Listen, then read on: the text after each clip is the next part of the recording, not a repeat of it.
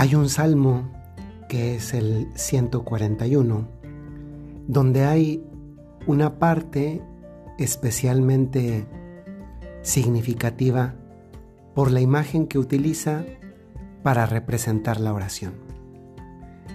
El salmo dice a manera de imploración lo siguiente, suba a ti mi oración como incienso en tu presencia.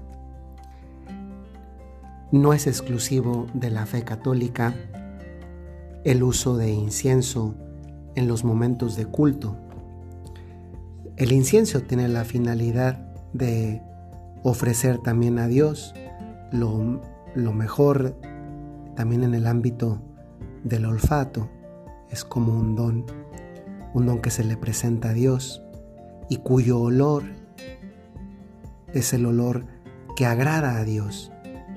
Y detrás del, incienso está esta simbología, ofrecerle a Dios también lo que le es agradable, incluso desde un ámbito de los sentidos y concretamente del sentido del olfato. Y cualquiera que en algún momento haya utilizado incienso, se da cuenta perfectamente desde un inicio que el incienso en sí mismo tiende a, subir, a elevarse. Eh, el incienso, cuando alguna vez lo hemos visto, podemos darnos cuenta de esto, tiende a elevarse, a, ir hacia la altura. El incienso, el efecto que produce, en este caso, el humo que se desprende, del, se desprende del incienso y que tiene un olor agradable, no tiende a, ir hacia abajo, tiende a ir hacia arriba. Y esto también es un símbolo eh, bello de lo que significa elevar nuestra plegaria a Dios. El incienso entonces se convierte en una especie de, de oración que es pronunciada y que al ser pronunciada comienza su elevación hacia la altura de Dios. Y en este contexto está el Salmo 141, suba a ti mi oración como incienso en tu presencia. Y tiene que ver con Dios porque eh, si algo hacemos todos nosotros en diferentes momentos de la vida es, dirigirnos a Dios. Y no sé si alguna vez, al menos por, por curiosidad o de esas preguntas que a veces parecerían preguntas, parecerían preguntas ociosas, uno se, se hace, ¿no? ¿Dónde terminan mis oraciones? ¿Dónde termina mi oración? ¿Dónde acaba? Porque esta pregunta especialmente nos la podemos hacer cuando le hemos dirigido algo a Dios y tal vez eso que yo le dirigí a Dios, que le pedí, pues percibo que no, no he recibido y que aparentemente no ha sido escuchado. O cuando hacemos oraciones de estas que tienen un cierto valor, pero que tal vez por nuestra irreflexión al momento de hacerlas no tienen todo el valor que podrían tener, que son estas oraciones de, de, de intercesión por alguien más. Tal vez pedimos por alguien más, pero no lo hacemos ni con la suficiente calma, seriedad, paciencia, dándonos el tiempo adecuado para pedir intercediendo por esa causa. Y que aunque podría tener un valor mayor precisamente por eso, no lo tiene porque no hemos logrado eh, dárselo, porque nos ha faltado de nuestra parte una mayor actuación en, en esa forma de oración. Pero que sin embargo tiene un valor porque Dios lo ha escuchado, lo que pedimos es bueno, tal vez aunque hemos estado distraído, estamos en amistad con Dios y por tanto alguna forma de valor tiene eso. Y en definitiva, y en definitiva, la pregunta fundamental de fondo aquí es, ¿dónde terminan nuestras oraciones? Hay oraciones que a veces mm, no es que Dios no las escuche, sino que no las puede destinar para esa intención para las que las ofrecimos. Porque esto no es mágico y no es automático, no es que si yo rezo para que este matrimonio se componga, por el hecho de rezar automáticamente se va a componer.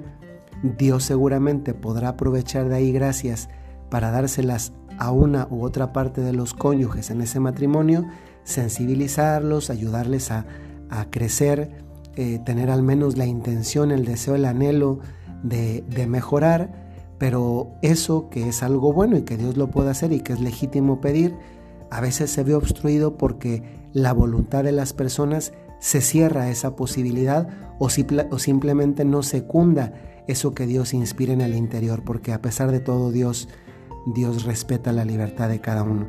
Y entonces uno se llega a preguntar, bueno, entonces ¿dónde terminaron esas oraciones que no es que Dios no escuchó, que sí llegaron a Dios, que se elevaron como este salmo con el que comenzamos, como incienso en su presencia, subieron hacia Dios, pero ¿dónde terminaron?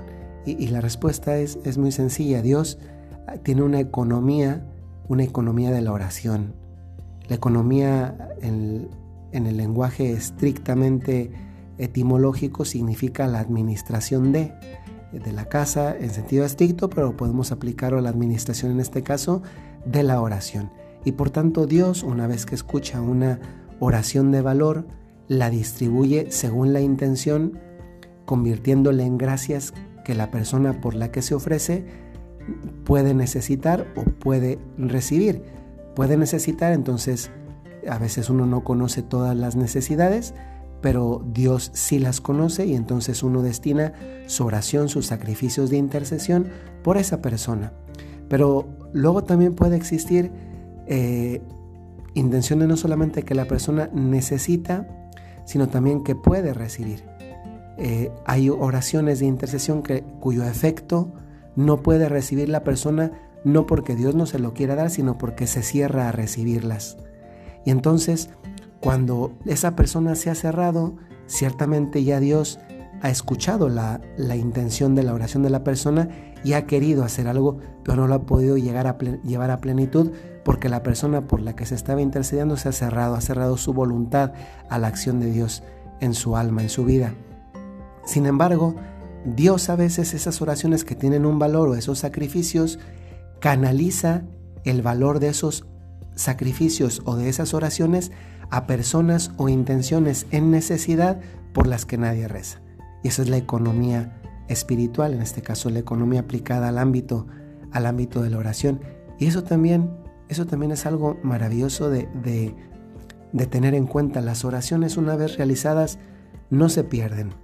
Toda oración, si estamos en amistad con Dios, tiene un valor y Dios nos escucha a todos. Dios no se cierra los oídos con nadie más bien son algunas personas, son las que cierran su boca a no poder decirle algo a Dios porque se han opuesto a la amistad con Dios y la condición para hablarle a Dios es estar en amistad con Dios.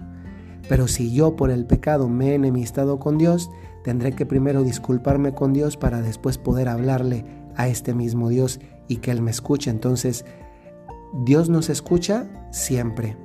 Nosotros podemos hablarle no siempre. Podemos hablarle cuando estamos en amistad con, Él, vida de gracia, no podemos hablarle, entonces no es que Dios no nos escuche, es que nosotros no estamos en condición de hablarle porque hemos roto la amistad cuando hemos fallado a la, a la amistad con Dios por medio del pecado. Y en todo este contexto se inserta la frase de hoy. Lo que sube a Dios en forma de oración, baja a nosotros en forma de, bendición. A veces de las bendiciones que, que esperamos, y a veces de las bendiciones que no esperábamos o que no las esperábamos en ese momento. Casi siempre la pedagogía de la oración va aparejado el hecho de que usualmente Dios no concede deseos, no es un genio de una lámpara que concede deseos inmediatamente. Dios no funciona así.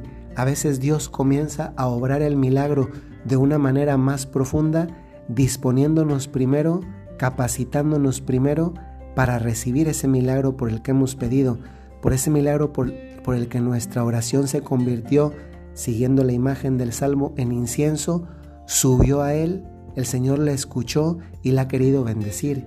Pero normalmente para eso se lleva lo que es tan propio del ser humano como es el tiempo.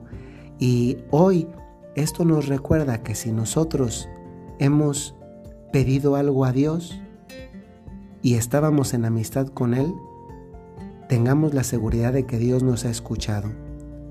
Si pedimos algo para nosotros, y es algo bueno y se lo podemos dirigir a Dios porque estamos en amistad con Él, pidamos paciencia y a continuación seamos pacientes. Si es para alguien más y estamos en amistad con Dios, sepamos que nos ha escuchado, pero que muchas veces Dios no puede hacer algo en alguien por quien intercedemos, no porque Él no quiera, sino porque la persona por la que intercedemos no quiere. Y Dios nunca va a violentar la libertad de una persona, incluso si es para no recibir el bien derivado de una oración de intercesión. Y finalmente, si no estamos en amistad con Dios, no es que Dios no nos quiera hablar, no es que nuestra oración no pueda subir, es que no está en condición de hacerlo porque porque nosotros somos los que no podemos hablar porque no le hemos pedido perdón a Dios. Y si estamos en esa situación, primero habrá que pedirle perdón a Dios y después Él va a escuchar por amor y con tantísimo amor y en consecuencia también con atención cualquier cosa que le pidamos, como Él de hecho nos dice en el Evangelio, cualquier cosa que pidan en mi nombre, se les dará. Les invito a que hoy pensemos y se nos quede esta imagen. Cada vez que yo oro es como incienso que sube a la presencia de Dios. El incienso también tiene esta finalidad de agradar a Dios. Ojalá que nuestra oración también agrade a Dios, que le lleve este buen, buen olor de la humanidad ofrecido a Dios. Pero también sepamos que, que Dios, a eso que nosotros le ofrecemos, nuestra oración que sube a Él como incienso, Dios la va a escuchar y esa oración va a bajar transformada a nuestra vida en bendición. ¿Cómo eso Dios lo quiere hacer? ¿Cómo eso sucede? Es parte de lo que tenemos que ir descubriendo poco a poco en nuestra vida, a veces estando simplemente más atento a las gracias y regalos que el Señor quiere darnos. Les saludo con mucho aprecio y antes de despedirme, nada más quería mencionar que, que no me encuentro en la ciudad de residencia habitual, que es Saltillo. Estoy en la ciudad de, de Monterrey. Bueno, en realidad no es la ciudad, de las afueras en, en un municipio incluso distinto que se llama Villa de Santiago. Y estoy en el noviciado de los Legionarios de Cristo, en donde hoy en la noche los novicios comienzan los ejercicios espirituales que les voy a predicar.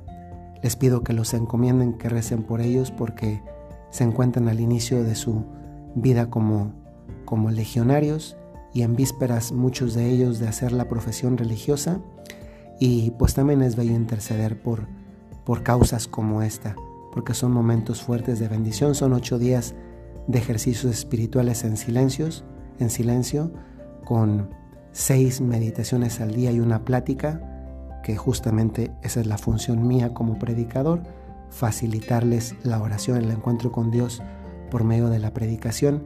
Precisamente por esto no estamos transmitiendo las misas, porque aquí no hay buena internet y el poquito que llega llega como en ráfagas y pues también que tengan paciencia. Si algún día de esta semana no les llega el audio, no es que no quiero, es que no puedo por las razones que les he mencionado hace un momento. Que tengan muy buen día.